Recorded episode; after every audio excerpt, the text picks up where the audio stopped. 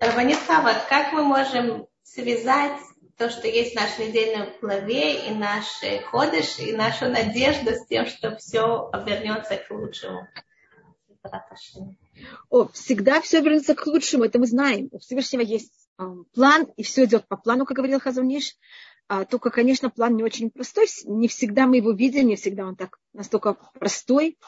Э, и не, не всегда это так нам легко увидеть, насколько и к чему это все стремится. Но у нас э, наш месяц это в какой-то мере наше состязание Якова, состязание с Исавом. Он покупает у него первенство, это тоже какое-то состязание. Он получает благословение, он уходит из дома, потому что Исав хочет его убить. Сегодня операция, извините, эм, удача Менахем Мендел бен Двора Гита. Шлема Ривка Бат Хаши. Извините, просто я боялась, что потом это у меня исчезнет, поэтому я э, прекращаю. Значит, наша недельная глава – это состязание Якова и Исава. Как я вам говорю, это что, что Яков умудряется забрать у Исава. Здесь я вам говорю забрать, купить. В этом мире это уже зависит, в какой форме. И то, что он, конечно, когда Исав хочет его убить, после всего а, Яков берет и убегает.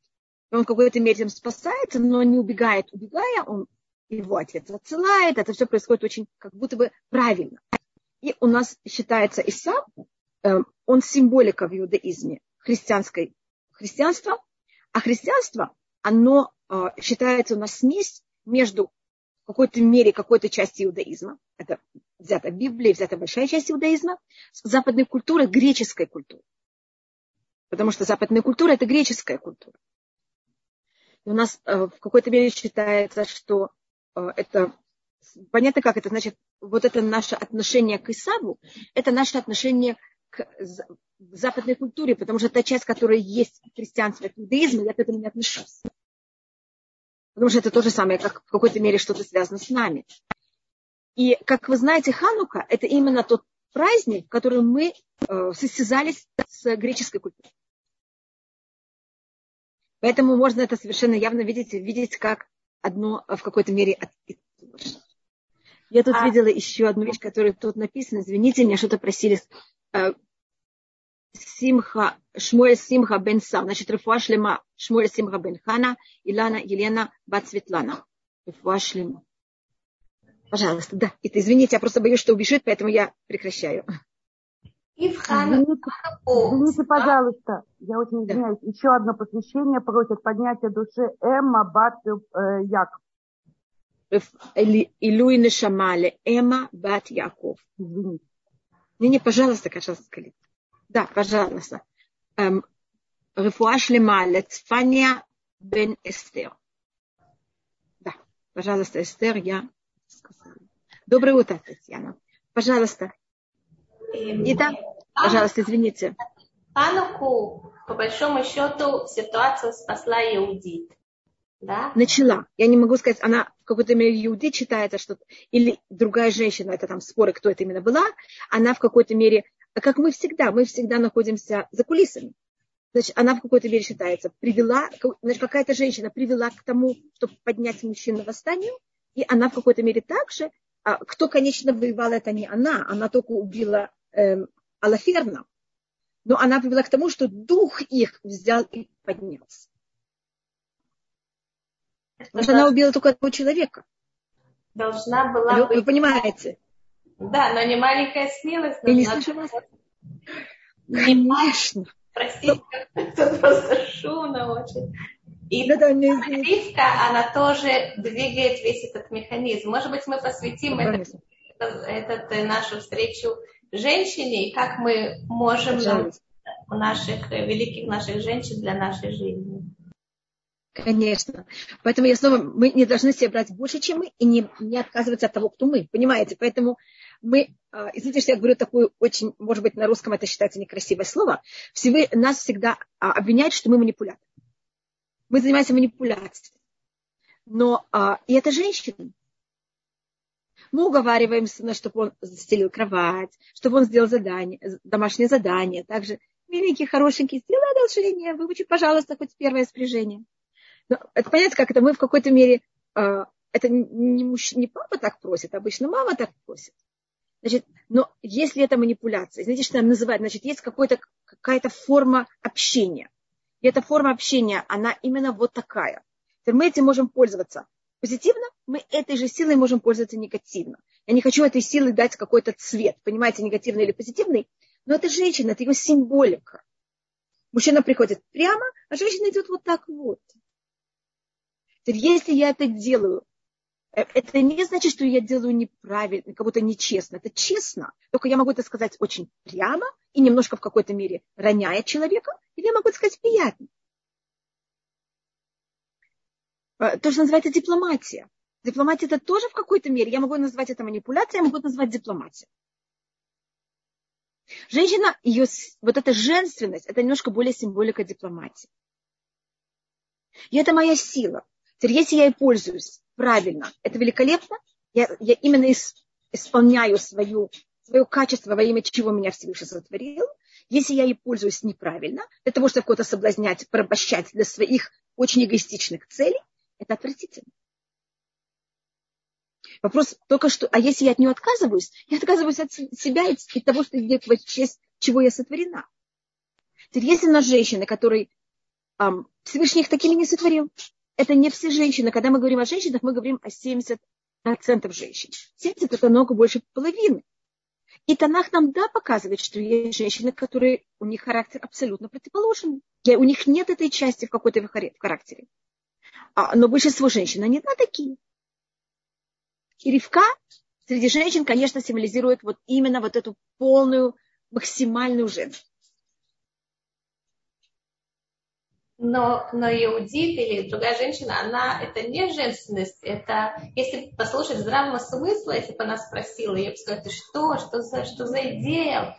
Да? Но с другой стороны, она как будто идет против здравого смысла, да? как будто и Ривка тоже, она поворачивает вещи вспять, против э, житейского смысла, скажем так, да? Да, у нее есть, а, да, значит, мы можем идти на риск. Есть женщины, у которых есть вот это, то, что называется омец, есть у них храбрость. Для того, чтобы что-то сотворить в мире, мы должны сделать прыжок. Мы должны выйти из нашего, на иврите это называется лехшов куцлакувса, выйти за пределы какой-то, каких-то границ. В момент, когда я в границах... Я не... Что это? Зона комфорта. Да. Это зона комфорта. И это не только выйти из зоны комфорта э, психологически, это тоже мыш, размышлять вне зоны комфорта. Есть понятие, когда я э, не только не в состоянии выйти психологические зоны комфорта, я даже не могу размышлять вне зоны комфорта. Когда мне дают такую идею, я просто не могу, я не могу ее воспринять. А, конечно, не могу сама так размышлять. Значит, это понятие не быть в Э, в ощущении скованности. Значит, часто женщины, у них есть вот это ощущение, снова, извините, что я говорю часто, может быть, женщины так не считают, но очень часто женщины воспринимают вот это место дипломатии как немножко место, в котором они, так как они должны быть, у них есть вот это, я не говорю наружнее, я говорю внутреннее ощущение. Надо быть дипломатом, надо брать всех в счет, надо брать в счет желания всех и э, склонности всех, что это их берет и просто порабощает. Это их как будто бы засовывает в какой-то яму. Знаете, что я это называю яму, или какую-то коробку, в которых они не могут выйти из нее. Понимаете, как они настолько ощущают это давление всей среды вокруг. И вот эти женщины показывают это. Ривка, которая именно очень женственная, но у нее нет абсолютно вот этого ощущения. Она знает, что она хочет, она это все достигнет и очень дипломатична. И у нее есть возможность размышлять. Я даже не говорю о действовать, как первым делом просто вообще думать так. Эм, мечтать так. То есть думать, оно не менее важно. Думать, выходя из э, ограничений привычной, э, привычных размышлений, оно даже важнее, чем действовать. Да, в моих глазах, потому что я не могу действовать, если я так не размышляю. Я сначала должна мечтать, потом я должна обдумывать, вообще думать об этом, и тогда когда-нибудь и как-то я смогу так себя вести. Значит, мы совершенно не должны быть в каких-то ощущениях эм, подавления. Я тут только вижу еще раз Э, рифуа Шлема Хайм Нахум Бен Фейга Ривка.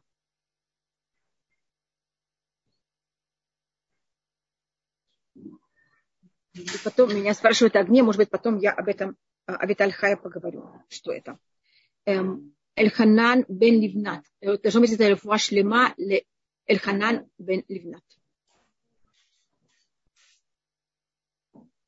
Жалко, что человеку может дать возможность вот этого думать? Ведь, например, когда она побежала э, напоить верблюдов, да, то, что вы говорите в прошлый раз, это что-то, что спонтанно у нее, то есть это такое качество, как будто она с ним родилась. А можно ли это развить, вот это умение э, спонтанно находить какой-то творческий подход? Выход из положения. Да, это, это вот понятие, э, ощущения человека свободным, а не рабом. И это мы можем в себе развивать. Раб, он думает, раб это не только психологическое, это не только физическое понятие, что у меня руки связаны. Раб, он думает, у нас есть какие-то рамки, и мы только в них можем думать. Эти рамки, которые мы сами себе ставим, и тогда мы сами в рабстве самих себя, или это кто-то нам другой их ставит, и мы также тогда в рамках этого кого-то другого. А есть, когда я свободный человек, и я решаю, что и как, и когда я свободный, я могу найти выход что вот на этот ходыш кислев он нам дает в качестве э, духовных сил э, стать свободным человеком? Что в нем есть, что может нам в этом помочь? Пожалуйста, только мне тут спросили, что делать женщинам, которым у них нет этой дипломатии. Первым делом, есть женщины, которым это не надо. Значит, есть вещи, когда Всевышний нас такими сотворил, и он нас сотворил нас такими, потому что мы должны быть именно такими. И как я говорю, у нас есть таких 30% женщин, они именно такие. А, а кто символизирует такую женщину, особенно в начале, это Сара. Видите, она называется Сарай. Она говорит все прямо Авраам. И она великолепная женщина. Значит, есть женщина, которая именно это их не суд. А, а есть женщина, которая ощущает, что может быть... И, да, еще одна вещь, мы можем э, в некоторых случаях это как-то в себе немножко... Э, есть, извините, а что и как других сподвигнуть делать в этом то, что надо. Да. Скажем, у нас есть женщина Эстер, у которой есть два имени. Эстер и Гадаса. Эстер это мужское имя, видите, там нет гей в конце. Она, Эстер заканчивается на ре. А есть у нас э, другое ее имя Гадаса, которое очень женственное. И мы видим в Эстер именно вот это понятие, когда она себя ведет по одному, когда она себя ведет по-другому.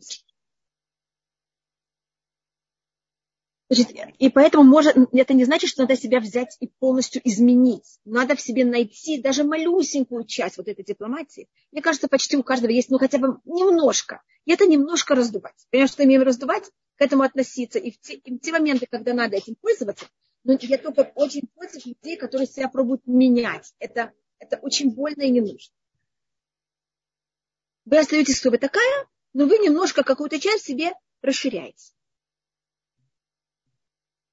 И это непросто. Я совершенно с вами согласна, это совсем непросто. Здесь есть интересный вопрос. Вы видите, почему при описании... Да. Там, нет, там не говорится условия. Там, вы то, что рассматриваете, э, это форма глагола, но там нет условий.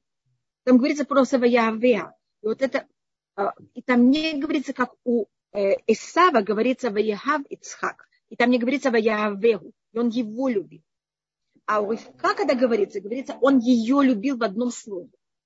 Поэтому это немножко что-то другое. Отношение Ицхака к Ривке и отношение Ицхака к Исаву. Потому что отношение Ицхака к Ривке э, это и то, что он ее любит, это форма глагола будущее прошедшее, и также, что он любит ее, и без, как вы видите, никаких объяснений. Вот любовь и она, они объединены в одном слове. Явеха, он любил ее. На иврите это просто можно сказать в одном слове. А когда говорится про Исава, не говорится, он его любил. А говорится, он любил Исава, а не его. Потому что царь Бефит, потому что у него и было что-то, что он давал я. А что символизирует то, что действительно первый раз упомянута любовь мужа к жене именно там?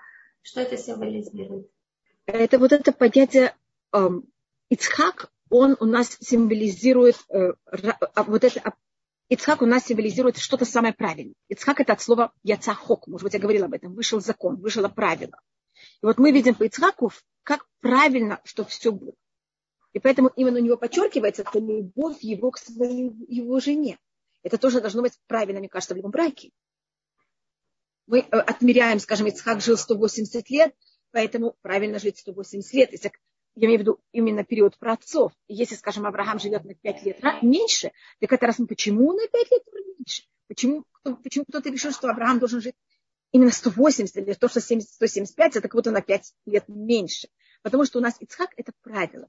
Это эталон, как бы? Это эталон, точно. У Ицхака только одна жена. Значит, правильно, что была только одна жена. Ее надо именно любить. Это отношения, которые должны быть между мужем и женой. А почему? Он родился, извините, он, только, он родился в Израиле, никогда не выходил из Израиля. Даже когда он был голод, он остается в Израиле. У него это все по правилам. Это, это нас символика Ицхака. И поэтому мы от него можем все учиться. А почему именно то, что он Гвура и он эталон, а не Яков, который и Гвура, и Хесед? Потому что что такое суд? Суд это правило.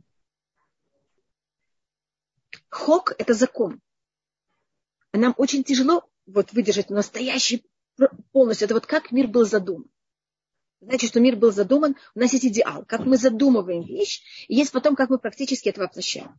И всегда есть большая разница между тем, как я задумала, это может быть даже как я делала сегодня утром, и тем, как это воплотилось, и как я оделась конечно. Поэтому у нас есть понятие, понимаете, как это теория и практика. Ицхак – это теория. А в теории все идеально. Ицхак в состоянии вот эту теорию принести всю жизнь. Это неописуемый уровень. Поэтому это Мегататин. Яков – это именно как мы правильно должны жить. Я имею в виду, как мы в состоянии жить в этом мире, когда у нас Медат один, когда Всевышний взял и добавил Медат Рахамим, и качество милосердия, и даже его поставил на первом месте. Это уже как в мире нашем мы э, проявляем. Это как этот мир уже сотворен. Есть как он задуман, и есть как он сотворен. И на уровне замысла, это очень сложно. Вы знаете, каждая вещь, которую вы задумываете, как это будет, это же идеально. Поэтому Ицхак он эталон. И заметьте, что в недельных главах у нас про Авраама есть Паршат Лехлеха, Паршат Вера, Паршат также Хаисара. В какой-то мере мы там видим Авраама. В нашей недельной главе тоже есть немножко Авраама. Ицхак есть, конечно, Пашат Ваера, он там рождается, там есть Акидат Ицхак, но мне кажется, второстепенная личность. Главная личность Авраам и Сара. Пашат Хаисара, конечно, это ищут жену Ицхаку, но он менее активный. Вот его недельная голова это Пашат Ульбет. Хотя уже там есть тоже Яков. А в следующей недельной главе Пашат Ваеца мы уже вообще не видим Ицхака, мы только видим Якова. Вайшлах, Ваешев мы видим почти только Якова. Значит, у Ицхака есть как-то только одна недельная глава. И, а в других он в какой-то мере он фон. И видите, он очень мало.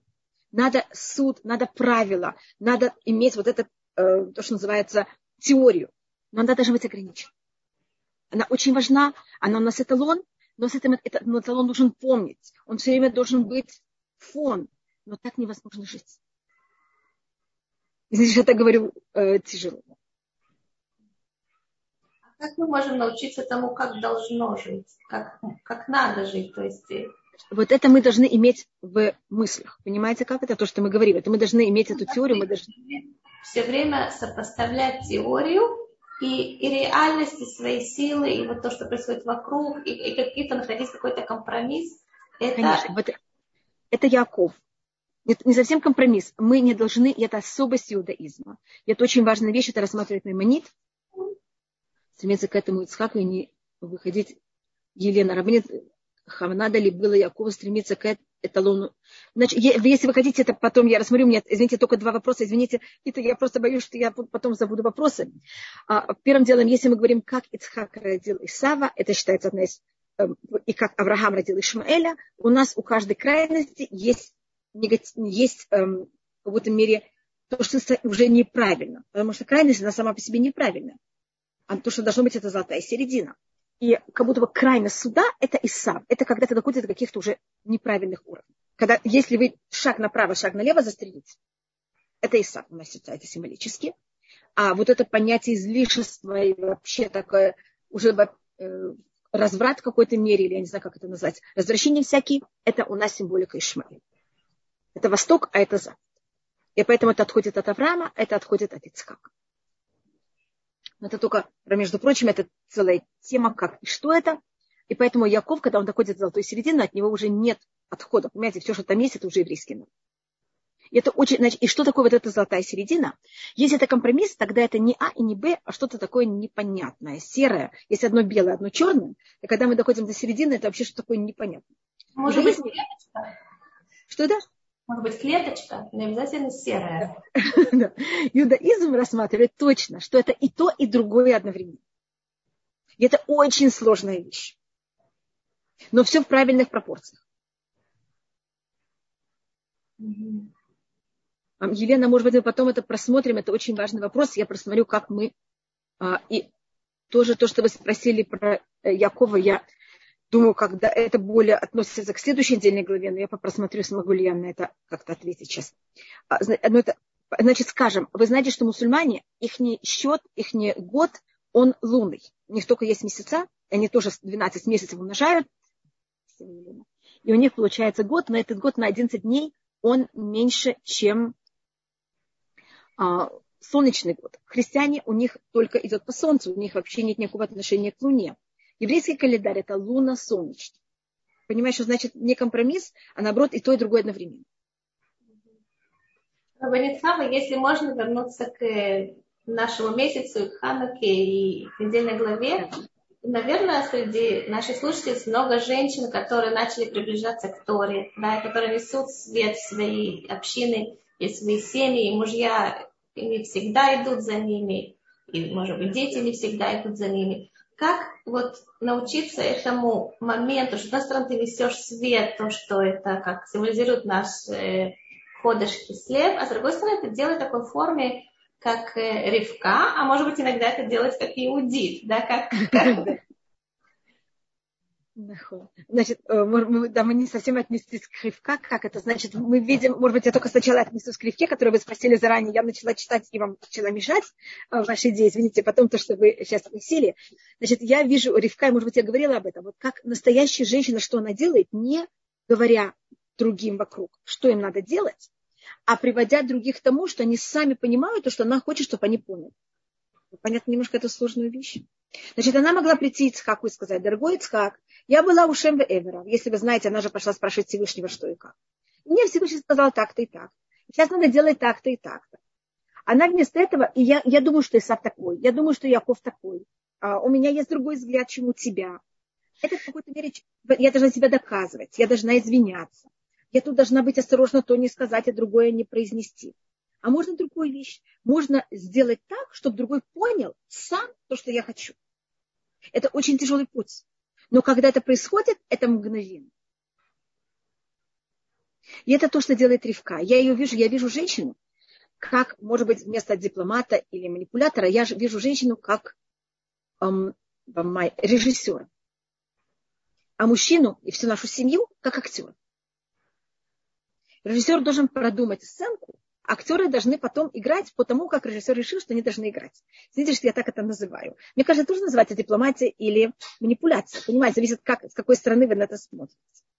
Мне кажется, режиссер – это его именно понятие, как он это все, эту сценку берет, или эту сцену, я не знаю, как это правильно сказать на русском, ее, понимаете, как э, берет и э, проявляет. И это делает Ривка, и просто я, когда читаю, я просто вижу вот ее как режиссера абсолютно. Ну, режиссер всегда остается за кулисами. Она берет Якова, она делает настоящее представление. Она берет Якова, она его переодевает. И Яков переодетый. Это же настоящая сцена. Идет к Ицхаку. Значит, она, видите, у нее есть сейчас, эм, кто будет сейчас выступать.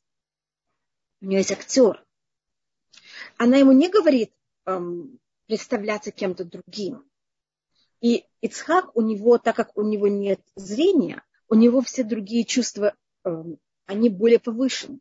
И он его, как сказать, он его щупает, он, с ним, он его слушает, он его нюхает. И, конечно, говорит такую интересную фразу. Руки, руки Исава, а голос, голос Якова. И в моих глазах, снова, я говорю с своей стороны, как я это вижу. Яков тогда все понимает, что Ривка хочет, чтобы он понял. И когда он делает то, что он делает, он это понял сам, и он в какой-то мере согласен с Ривкой. Но это не, что Ривка ему пришла, это сказала. Потому что он мог сказать, ты знаешь, я не знаю, кто это такой, я не понимаю, ты Яков или Исав. Идем подождем, пока я там позову Ривку, спрошу у нее. Подождем еще несколько минут, может быть, этот Исав настоящий придет. Если у меня есть сомнения, это такая важнейшая вещь, это благословение. Как он рискует, дает благословение, когда он не понимает, кто перед ним. Он понимает, что это его сын, но он понимает, что это какой-то гибрид. И Ривка тут приводит к тому, что Яков, Ицхак понял то, что она хочет, чтобы он я сейчас не вхожу, что она хочет, чтобы он понял, потому что это целая вещь. Извините, ко мне меня постучит. На самом деле это очень интересно, что она хочет, чтобы он понял. Правда? Да. Э, дорогие друзья, я воспользуюсь паузой и напомню, что у нас э, последний урок месяца календарного, не еврейского. И поэтому ну и послед... еврейского тоже. Вот, так что большая просьба материально поддержать нас, и без вашей помощи мы не сможем продолжать. Извините, Спасибо. вы знаете, что извините. О, извините меня, вы знаете, что у меня стройка, и сейчас просто рабочие пришли что-то тут спрашивать. Я извиняюсь. Пожалуйста, я э, возвращаюсь. Это очень интересно, что она хотела, чтобы он понял. Хотите, Но я могу рассказать? Если уходить, то... Пожалуйста, я Значит, у нас, у, у них есть двое детей. И, может быть, я тогда, ну, снова, я тогда должна входить в вашу недельную главу, и это не совсем связано с нашим месяцем, понимаете, наш а, месяц, для того, что, что дает нам наш месяц, это немножко другая вещь, просто я хочу как-то это все-таки, конечно, связать с нашим месяцем. Да, тогда мы закончим эту тему, не будем. Потом, да, и потом перейдем, может быть, к нашему месяцу. Значит, то, что э, у нас нет понятия, что человек рождается нехорошим или человек рождается хорошим. Эта э, идея, она полностью аннулирует весь иудаизм. Потому что в иудаизме есть понятие выбора человека. Если я говорю, что Исав родился злодеем, а Яков родился праведником, так все, мы закончили, понимаете, у нас нет выбора вообще в этом мире, и это совершенно не иудаизм. Это, это в какой-то мере, когда мы рассматриваем мир, что все уже предсказано заранее, и нет, нет свободы выбора. А главная точка иудаизма – это свобода выбора. Но у нас мы делим очень глобально людей на два. Есть люди, которые рождаются очень правильные, ну, в кавычках правильным. Они могут этим правильным уничтожить мир. Это то, что у нас, конечно, а, происходит часто. Есть люди, которые рождаются очень неправильные, и их понятие в мире это для того, чтобы взять и, наоборот, мир в какой-то мере Значит, есть исправить то, что неправильное, а есть то, что уже правильное, не портится.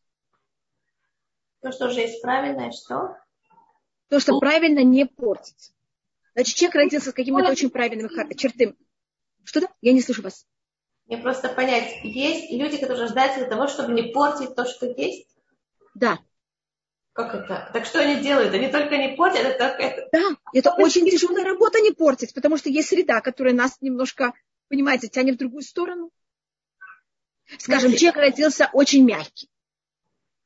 Так он, конечно, должен понимать, что не все должны на нем, то, что называется в кавычках, ехать но он тогда может стать очень жестким таким.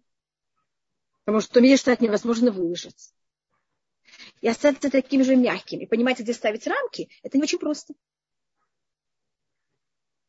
Это понятно, что я пробую рассмотреть. Я человек, который наоборот родился очень жестким, он должен наоборот что сделать? Стать немножко более мягким и понимать других.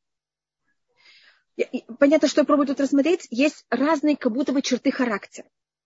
Это у нас символически очень на высоком уровне называется, что в раю были два сада. Два в саду, были два дерева в райском саду. Это Эцада Товира, что это символика вот этого, того, что надо исправить. И Эцахаим – это дерево жизни, которое надо было именно его охранять, как он есть, и только чтобы он не испортился. Но вы знаете, что когда вы рождаетесь, на верш... я вот этих праведников, где что я так называю, вот, вот этих идеальных людей, в кавычках, я их называю люди, которые родились на вершине горы. Но вершина горы она очень неустойчива. Это очень, понимаете, это и некуда уже идти выше. И вот это держаться там очень тяжело, и это оттуда очень легко скользнуть. И, а, а если они падают, они не умеют подниматься, потому что они, они там родились. А есть люди, которые родились у подножия горы, они должны научиться, как туда взять и заходить, как туда лазить. Это разные совершенно подходы. Скажем, я дам пример Шауль и Давид. Шауль рождается идеальным. Мы его встречаем первый раз. Он выше всего народа. Он самый избранный, он самый хороший. В нем нет ничего неправильного. Просто идеальный. Но он там не удерживается. Есть Давид, который делает в своей жизни не одну и не две вещи, которых они ну, романтичны. Я просто не хочу им давать никакого цвета. Это говорит устное предание. Шауль бехад вальталю. Давид бештайм велю. Давид, э, Шауль один раз сделал неправильный поступок, и царство от него ушло. Давид два раза делал неправильные поступки, и царство у него осталось. И Всевышний людям вот этим очень правильно относится очень строго. Потому что уже правильный, только, только охраняй то, что у тебя есть.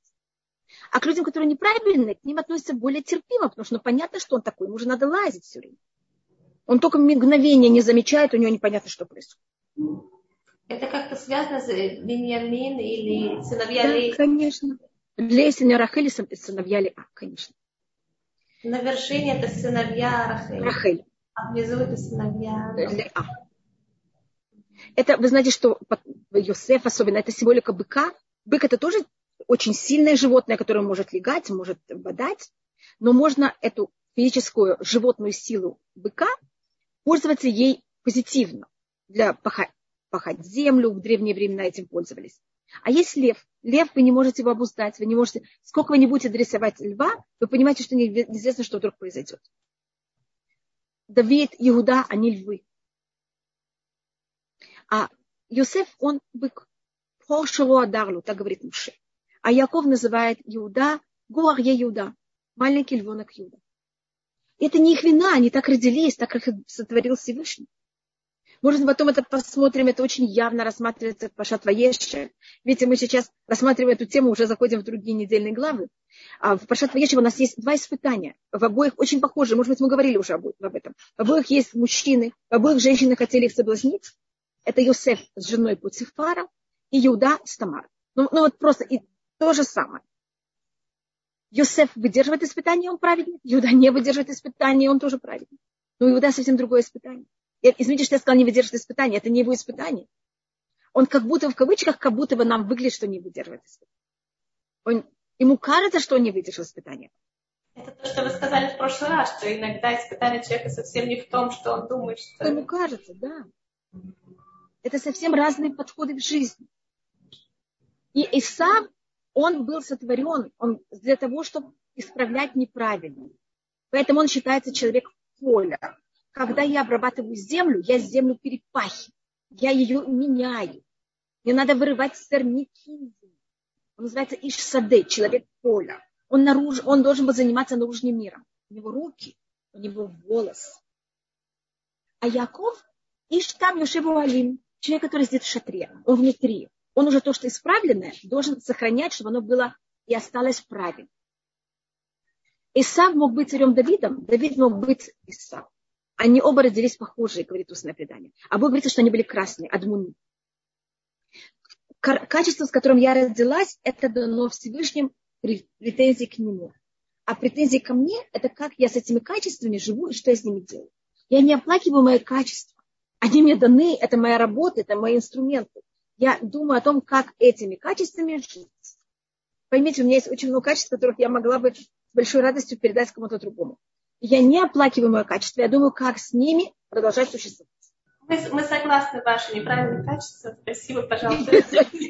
Да, но вы их не всегда. Я стараюсь с ними вести себя так, чтобы это не совсем всем, понимаете, вокруг мешало. Но я знаю, это очень важно понять, понимаете, свои грани, понять свои проблемы, потому что именно с помощью этого мы понимаем, какая наша роль в этом мире. А Яков будет заниматься скотоводством. Притом мелкий рогатый скот. У него не говорится, что у него, а все время говорится, что у него было мелкий рогатый скот. Я подчеркиваю, почему именно мелкий рогатый скот, потому что с ним его надо лилить и халить. Понимаете, как это? И быть осторожным с ним. Его не порабощают, Значит, он все время занимается, даже когда он будет работать у Лавана, он будет заниматься тем, что надо охранять. Он пасет скот. Скот не пере, как называется, перепахивает. Так у Якова и Сава были совершенно противоположные понятия работы. Поэтому, когда Ривка была беременна, и когда она проходила рядом с домами идолопоклонства, хотел выйти Исав. Потому что он тот, тот, кто должен исправить идолопоклонство. А когда она проходила рядом с местом занятия Туры, кто хотел выпрыгнуть?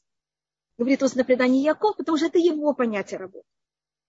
Это не понятие хороший и плохой, это понятие, как, в каком месте наша работа. И если мы это исполняем или в А, или в Б, мы идеальны. И никто не становится лучше или хуже. Просто вопрос, что вы, где, где ваше поле игры. Поле игры Исава на, э, вне дома, поле игры Якова, наоборот, внутри. Это глобально. Теперь то, что Ривка, когда она смотрит на Якова, она считает, что Яков, он, у него есть немножко Исава. Он даже купил у Исава первенство. В момент, когда Яков покупает у Исава первенство, есть такая хитрость. Если вы берете ответственность, вы берете ответственность. Ты купил у Исава первенство, сейчас ты должен что взять у Исава? Все. Исав тебе все отдал. И ты сейчас стал кем? Яковом и Исавом. И тогда тебе что положено? Благословение Якова и Исава. У тебя тогда есть руки и волосы. У тебя есть наружный мир. А Исава дал все. Заметьте, что на иврите слово первенство, хуа, это бет кафреш. Это тот же самый корень, как благословение, браха, только перевернутый буквы. Когда Исав продал свое первенство, он этим потерял и благословение. У Ицхака были то, что задумал Ицхак. Если извините, что я так вхожу, я ни, ни в коем случае не могу себе представить, что я что-то понимаю о Ицхаке. Разница между Ицхаком и мной – это неописуемое количество солнечных лет. Понимаете, я вообще не могу ничего говорить о нем. Я только говорю о том, что как будто как-то я могу, то, что комментаторы говорят, и как-то немножко что-то очень наружное передать. Ицхак хотел дать Исаву физическое благословение, Якову духовное благословение. Потому что Яков это то, что внутри, Ицхак это, а Исав это то, что он снаружи. И у него были в кармане два благословения. То, что решила, и можете потом сделать анализ, если вы хотите, о том благословении, которое дал, дала, дал Ицхак Якову, который именно сделал так, что привка, чтобы он это получил, в котором говорится о том, что у тебя будет э, тучная земля, у тебя будет роса и тучная земля. Это, другими словами, это было э, экономическое благословение. И это также все народы будут тебе преклоняться, что для, в моих глазах это политическое благословение. И это то, что Яков, да, Эстер, вы очень правы. Спасибо, Эстер. И тогда э, Яков, он, э, значит, и это, это то, что получает теоретически то, что Ицхак задумал дать Исам. А потом, когда Исав приходит, плачет, умоляет, и кажется, что я, Ицхак ему говорит, у меня больше ничего нет, у меня нет больше благословений. И как-то он уговаривает Ицхака, Ицхак ему дает другое благо, еще одно благословение, которое очень похоже. А, тучная земля, ты будешь жить в тучной земле, у тебя будет роса. А, прошу, я... Да, вы правы, Эстер, в том, что вы спросили.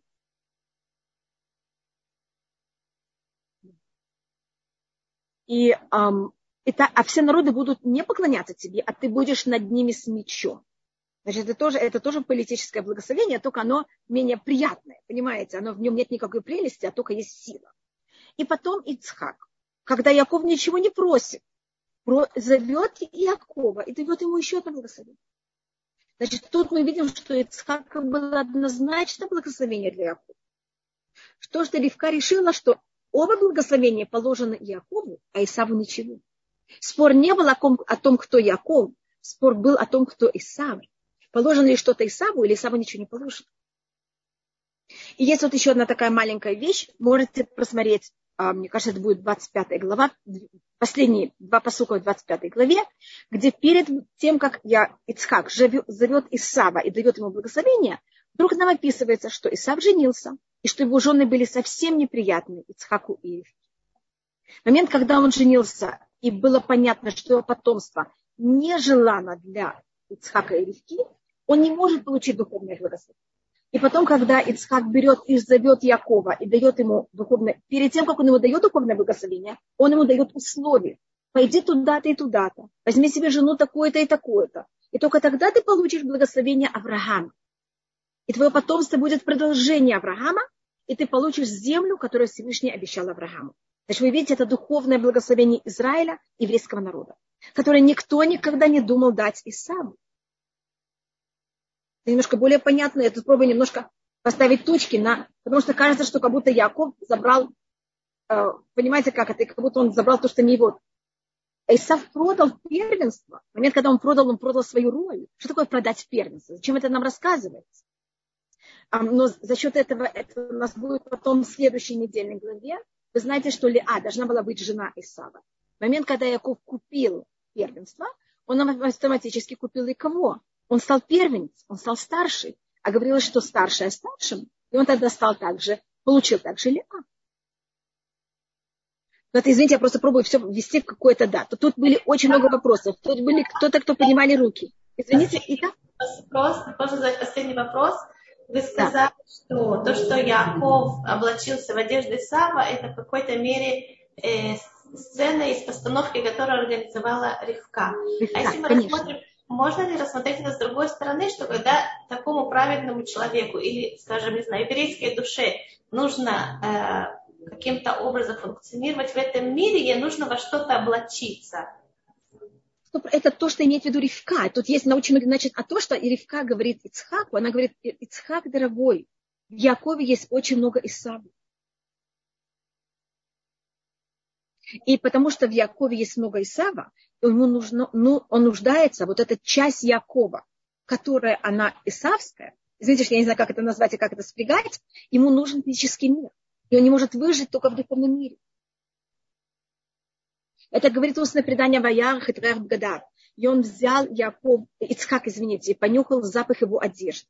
Одежда, вы понимаете, это наружная часть. Кроме того, это была одежда Исава. И говорит устное предание Альтика Бгадав, не читай его одежда. Э, но вместо одежды, вы знаете, у нас же слова пишутся без точек, поэтому можно поставить другие точки. Или Бугдав. Бугдав значит его изменит. В еврейском народе есть много изменников. Изменники – это значит те, кто ведут себя не как мы, а как кто-то другой. Это называется измена. У нас есть очень много Исав, и для этого нам нужно, для этой одежды Исава, нужна роль. А если мы только Яков, а у меня есть одежда Исава, что происходит с этой одеждой? А у нее нет роли в этом мире. Я могу это рассмотреть еще более символично, это называется Мальбин. Что вы знаете, что и, конечно, то, что происходит, что в еврейском народе есть и та сторона, и та сторона. Есть та сторона, которая занимается физическим миром. Есть та, которая занимается духовным миром. Символически это у нас потом будет Звулун и Сахар. Так то, что считала, э, может быть, более, то, что считал Ицхак, он считал, что он дошел уже до полного исправления, и в нем уже есть чистый Исав и чистый Яков. Что значит Звулун и Сахар? Тот, кто занимается физическим миром, и тот, кто занимается духовным миром, и они могут жить в гармонии, и каждый дает другому. То, что говорит Ривка, Яков, Ицхак, это неправда. То же самое, как Сара сказала Аврааму, что Ишмаэля надо выгнать. Точно так же говорит ему Ривка, Исав за бортом. Исав не даст физический мир Якову, он все заберет себе. Поэтому Якову нужно и физическое, и духовное внутри него. И когда Муше благословит Звулун и Сахара, он их благословит как одно целое. И он говорит, смах Звулун бецетеха. Радуйся, Звулун, когда ты выходишь. Что такое выйти? Это не дома, это быть на улице. В Исахар Буалеха, а Исахар в твоих шатрах. Точно так же, как говорится про Якова, Яков Иштам Юшев Уалим, а Яков сидит в шатрах. Ведь это тоже, у нас даже есть те же самые слова. А в Туре, как вы знаете, если есть то же самое слово, это показывает, что мы должны их взять и объединиться. Но это произойдет через поколение. То же самое, что Авраам считал, что уже у него происходит. То же самое, что Ицхак считал, что у него происходит. Происходит только у Якова. Я извиняюсь еще раз.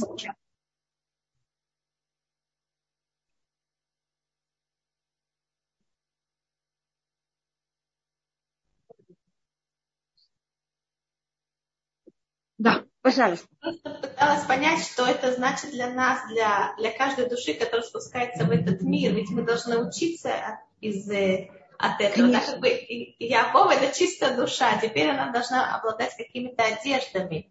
Что мы можем конкретно выучить Значит, нас? Первым делом мы можем рассмотреть, что это одежда. Значит, мы можем понять, что внутри каждого из нас есть, есть кожа, есть волосы, внутри есть одежда. В каждом из нас это есть. И надо каждый из этих... Первым делом, даже люди, у которых этого нет, это тоже не очень правильно. Так если у них этого нет, они могут себе выбрать жену, брата, родственника. Мы не можем жить в этом мире без этой шкуры. Мы не можем. Это неправильно. Мы живем в физическом мире. В физическом мире мы нуждаемся в этой физической оболочке. Если мы возьмем, скажем, Иманида, у него был брат Давид, который содержал его, был для него физическая оболочка. Но это не Маймонит его выбрал, это Давид пришел и сказал ему, я хочу быть таким, я хочу быть твоей оболочкой. А потом, когда Всевышний сделал так, что ты погиб там, в море крушения, тогда Маймониту пришлось взять и стать врачом у египетского халифа. А Хафец Хаим рассказывает о себе, что если бы не его жена, которая работала в магазине, он бы не смог быть Хафец Хаим. Но правильно это не когда а, мы говорим, как, не когда Яков говорит кому-то, что он хочет оболочку, а когда сама оболочка на нас прыгает. Вот это тут очень осторожная точка. С другой стороны, Песара Йошебет Баоэль, да, то есть женщина, она должна, в принципе, быть в шатре. Мы видим наши, да. что женщина больше выходит из шатра даже. Но есть понятие выйти из шатра и остаться в шатре, но это уже очень сложная вещь. Я не знаю, ли вы хотите, чтобы мы ответили на вопросы, или посмотрели, что меня спрашивали, или я видела тут Анна поднимала руку, или вы хотите, чтобы мы немножко это взяли и объединили с нашим месяцем. Это уже, понимаете, я э, зависит на ваш, во что вы хотите, потому что я не на все вопросы ответила, и на какие-то я ответила очень лаконично. А, то есть Яков взял на себя работу Исава, как это влияет на роль народа Израиля, это влияет на то, что у нас есть, мы тоже, как я говорила э, колено Звулюн, мы должны тоже заниматься и физическим миром, и духовным миром. А, извините, когда тут у меня спрашивали, когда колены пошли в изгнание, и Всевышний, я, может быть, более точно это рассмотрю, Всевышний нас взял каждого народа, взял а, в тот народ, или послал нас в тот народ, где мы находимся, именно то, что мы должны взять и исправить. Конечно, однозначно, и а, у нас есть понятие, где находится каждое колено, это именно исправить его проблематичную точку праведник сын, праведник как было сложнее статься праведником, чем Ривка, праведник дочь. Да, конечно, это намного сложнее. Это то, что мы сейчас рассматривали, конечно. А Вива говорится ли эта ситуация о том, что Ицхак и Ривка не были достаточно открытые отношения? У них были открытые отношения, но это вопрос, это то, что я рассматриваю. Не все, э, это мой папа всегда говорил, в самых открытых отношениях мы должны, человек, он должен быть открыт к другому, но у него должна быть своя кожа. Я не могу жить с другим человеком без кожи, это ужасно когда на меня дотрагиваются, мне ужасно больно. Поэтому если люди решают быть очень открыты, уже до какой-то, без какой-то логичной грани, это очень тяжело жить. И это неправильно. Мы должны быть два полноценных человека, которые мы открыты, но есть у нас какие-то личные, понимаете, личная жизнь тоже этого. Это как мы видим, что Ривка идет спрашивать Всевышнего не через Ицхака, по преданию она идет спрашивать через Шемба. Как называется слово ханука? Есть очень много понятий ханука глобально. Это рассматривается как обновление, начало службы чего-то, как воспитание. И есть также мнение, что ханука можно поделить на два слова, что это ханука вей, что мы а, взяли и отдохнули, когда Хашмуна им, пока Хасманеи воевали, они прекратили эту войну 25-го. Две последние буквы Хануки, значит, первые три буквы Хану, значит, отдохнули, а последние две буквы это кaf и гей, кaf это 20, гей это 5, значит 25. Они остановили, они прекратили войну 25-го кислева. И вот это число 25, оно в этой мере символизирует Хануку. Если в Хануку то, что мы делаем, это мы зажигаем свечи. А если я посмотрю на иврите слово свеча, это нер, нун это 50, рейш это 200. Как видите, это 25 помножить на 10. Но это уже какая-то символика, если вам это интересно. Ванитхава, здесь женщины просили, да, связать то, что мы сейчас говорили с месяцем Кислев. Просьба. Месяц Кислев, это как раз если мы говорим об этой... Эм, значит, в Хануку мы воевали с греками для того, чтобы защищать свой, как сказать, свой внутрь. Это понятно, как это? И для этого нам пришлось воевать. Но вот как они старались воевать, э, они воевали как партизаны. Партизаны, да. Рефуа Шлема Яков бен Хама, Пашлема Маня Батхая и Пашлема Зарья Бен э, Ная. И когда мы воюем как партизаны, мы в какой-то мере остаемся в тылу и воюем. Когда мы воюем, и это у нас символически рассматривается война луком. Потому что если я партизан, я не иду мечом. Когда я иду мечом против врага, это поединок, это уже такая э, законная война. А, у нас есть как будто два оружия. У нас есть лук и у нас есть меч. Глобально в теории. А, меч это более понятно. Я не слышу вас. Не, я пытаюсь перевести это на современный язык. Может быть, у нас да. есть снайпер, а у нас есть танк, скажем так. Точно, да. Значит, меч это когда, извините, как э, нам сейчас вы, э, воевать. Да, у нас есть Талия, это очень хороший вопрос. Хотите, это мы потом когда-нибудь рассмотрим. А Прав... Я не знаю, ли мы дойдем до этого. Правильное место это когда Яков говорит Йосефу, ашалакахти мияда имури бехарби увекашти. Да, да, Эстер это очень правильная и очень интересная вещь, когда вы говорите о том, в каком месте Всевышний послал каждое колено, внутри какого народа оно должно находиться. И вообще все четыре царства, в которых мы пережили, почему были в каждом из этих царств, это такая целая тема. Эстер, вы очень правы, что это очень важная тема и очень интересная вещь. И что мы должны были исправить в каждом из этих изгнаний. Какое колено было, как раз я видела, это рассматривает Мидраш. Он рассматривает, может быть, я скажу это только одним словом, что Греция параллельно колену Леви, а Леви, он тот, кто занимается э, верой и единством. Поэтому, когда евреи делают, сделали золотого тельца, тот, кто высол против, это было именно колено Леви. В этот момент, когда есть опасность э, идолопоклонства, кто выступает, это колено Леви. А когда было разрушение храма, там не было понятия идолопоклонства. Персии, они хотели нас уничтожить. А греки хотели именно стереть нашу веру. Поэтому кто идет и воюет против них, это колено Леви. Это Хашмунаим, который Куаним. А, скажем, когда это был Амалек, это было, когда хотели нас уничтожить во время персов, Аман, он амаликитян, кто воевал против них, это был колено Бениамина. Это Мордыхай и Эстер. В Вавилоне это колено Иуда. А в период Рима это считается колено Йосеф. Это делает Мидраш такой параллели. Кто против кого, из-за чего и как, какие духовные силы замешаны каждый. Но я только закончить эту тему. И извините все, кому я не ответила на вопросы, потому что я, мне кажется, что я не уверена, что я успею. И у нас, значит, есть понятие меча. Яков говорит, о шалаках ты не ему что я взял и захватил от рук амуритян. Бехарби у бекашти. Моим луком, моим мечом и моим а, Конечно, есть еще много оружия в Танахе, но глобально мы их делим на лук и Исабу говорится аль-харби хатихе, ты будешь жить на твоем мечу. Значит, есть война, как вы говорите, танк. Есть это меч. Когда мы выходим армией, организованной, мы умеем фехтовать. У нас есть оружие, которое в любом случае эффективно. Даже если я ничего не знаю, но там, не знаю, ядерная бомба, она все равно делает то, что она делает. А есть лук. Лук сам, он ничего. Надо только уметь его направлять. И партизаны, они воюют луком. И то, что это их эффективность, это не само оружие, а как оно направлено. И на что оно именно падает сколько она создает, понимаете, как вреда. Они вот это настоящая война один против другого. Когда есть кто-то армия против армии. А лук это из потишка. Это может быть также из потишка. Меч не может быть из потишка, а лук может. И а, я, наш месяц, как вы знаете, это месяц, эм, как он называется, как знак зодиака нашего месяца, он, видите, называется кашат.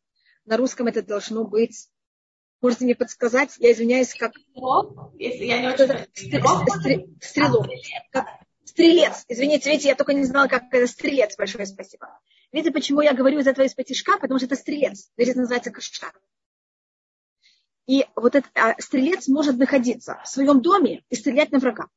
Вы не должны выйти ниоткуда. Мы остаемся у себя, и мы так воюем. И это понятие партизана. Мы не выходим. Конечно, мы немножко выходим, но не понимаете, как это. И это особенность нашего месяца, это уметь находиться вот в этой своей, защищенном своем месте. רפואה שלמה, גלה גלינה, בת שיינדל, לרה בת שלימה, רפואה שלמה בורא בן ציון, בן ניסה. И наш месяц, так как мы сейчас воюем с греческой культурой, с западной культурой, которая, она в какой-то мере все проницает, хочет сюда войти, всюду войти, наша страна это вот именно брать и защищать, понимаете, как находиться в нашем, как вы сказали, э, зоне комфорта, именно, именно в зоне комфорта. Не выходить из И у нас каждый месяц имеет свою букву, и буква нашего месяца – это буква самых. А вы знаете, как выглядит самых? Круг. Это именно то, что нас защищает и не дает, так вот эта буква достаточно непростая, но она, она одна из букв, которая имеет точная форму. На иврите Греция пишется очень интересно. Малюсенькая палочка, еще более большая палочка, еще совсем длинная палка. Греция это палка. Это прямая. Или точка, или прямая. А самых это окружность. Ведь это совершенно противоположные понятия. И месяц кислев это окружность. Значит, мы, мы должны стараться защищаться. Мы должны вот быть вот в этой окружности и эм, защищать себя от этого, эм, от влияния среды. Хотя это не всегда правильно. Но когда мы находимся в связи с Грецией, мы должны защищаться. И поэтому единственный месяц, когда мы смогли взять и победить греков, это наш месяц. Месяц кисле. Э, органы тела. Что это? Орган тела это будет очень... Это, это э, кива, это желудок, а проявление души это сон. И то, что рассматривается, может быть, я только очень быстро это скажу, считается, что э, проблема евреев под властью греков, а мы же остались в Израиле, и храм существовал. Проблема была, что мы соблюдали законы немножко так, сонно. Понимаете, не очень э, с небольшим рвением. И поэтому произошло, что произошло с греками. Греки у нас символизируют тьму. Ведь это такой сон, тьма, зима, почти нет света. То, что мы делаем, это зажигаем свет в храм. И Ханука это единственный праздник, в котором мы соблюдаем законы супер-супер того, что надо. У нас есть мегадрин и мадрин минамадрин. Потому что проблема была не, что мы не соблюдали законы, мы соблюдали. Мы только соблюдали сон. Мы их соблюдали не без рвения. Поэтому в Хануку мы соблюдаем законы все время намного больше, чем требует закон. По закону в Хануку достаточно каждый день зажечь одну свечу. Первый день одну, и восьмой тоже только. Но почти никто этого не делает. Все зажигают каждый день намного больше каждый один, одну, потом два, потом три, потом восемь. Зажигает каждый из жителей семьи, каждый из э, членов семьи. Достаточно одну на весь дом. Можно зажигать каким маслом вы хотите. Почти все зажигают э, особым маслом. Видите, сколько мы делаем выше, чем закон требует. Мы так все не ведем обычно во всех. И закон пишет нам, как можно повысить и повысить и повысить уровень закона. Соблюдение закона. Во всех других э, случаях у нас нет вот этих вариантов. Говорится, закон такой. То мы можем сами придумать, как это сделать более. Но закон нам не предлагает это. А в Хануку закон нам это предлагает. Потому что в Хануку это вот вся вещь, это не соблюдать законы, а как соблюдать. Это понятие кавана. А кавана на иврите то же самое корень, как кивун. Кивун значит э, направление. То, что важно снайперу, или то, что важно как стрельцу, это не его оружие, а это уметь направлять в правильную сторону. Это связано с молитвой? Это связано с молитвой, это связано с соблюдением всех законов. В этот месяц мы должны исполнять именно с правильным рвением. Наша проблема была не исполнение закона, а рвение. А у стрельца самое главное это вот это направление. Я просто пробую взять и объединить все, что мы говорим про Хануку, с этим стрельцом. Вау. Если это вам было... Я, я думаю, что как-то понятно. Потому что я пробую рассмотреть, какая особость нашего месяца. Скажем, месяц а, Тамуз или Илюль, там важно именно исполнение закона. Там не так важно рвение и что вы имеете в виду. Я пробую это подчеркнуть, что мы не думали, что каждый месяц то же самое. А в месяце Кислева это именно его точка. Было очень приятно. Я заехала за свое время. Извините, очень извините, что я какие-то вопросы не прочитала. Извиняюсь очень-очень. Спасибо, что вы сказали, Елена, что что-то новое. Если я кому-то сказала, что я отвечу, что-то не ответила, извините меня очень. А, если Яков взял на себя роли Сава, как это влияет? Да, это мы говорили, по-моему. И потом что-то было про Якова, есть Якова как продолжение Сава, если вы хотите, мы это, но это более рассмотрится в следующий раз. Да, рисовать игриво и приятно. Конечно, Таня, я знаю, я специально говорю сначала манипулятор, я люблю вещи говорить очень, как называется, крайне, чтобы вы понимаете, как это понимали, о чем идет речь. А, конечно, я имею в виду, что мы были, э, понимаете, как это, правильно себя вели и были очень хорошие режиссеры. Э, когда Яков получить, нет, когда Яков получает первенство, это без вмешательства его, жены, его матери. А э, Ривка вмешивается только для того, чтобы он получил благословение. Именно физическое благословение. Благословение слова. А первенство – это идея самого Якова. Это как это Ривка вмешивается постфактум, когда уже Яков купил у Исава э, первенство, когда Исав от него сам уже, понимаете, отказался. Понятна разница. Было очень приятно. Ходы что? Что мы только слышали великолепные вещи. И чтобы с нами случались чудеса. И даже еще больше, чем были в Хануку. У нас есть такой э, посуд Михак, Кимейцетхам и Митраем Арену Нифлаот. Как когда мы вышли из Египта, чтобы у нас сейчас, когда мы возвращаемся в Израиль, были те же самые чудеса и даже намного-намного больше. Чтобы Всевышний нам это все показал, чтобы мы могли видеть всюду только милость Даже в самых сложных и тяжелых моментах.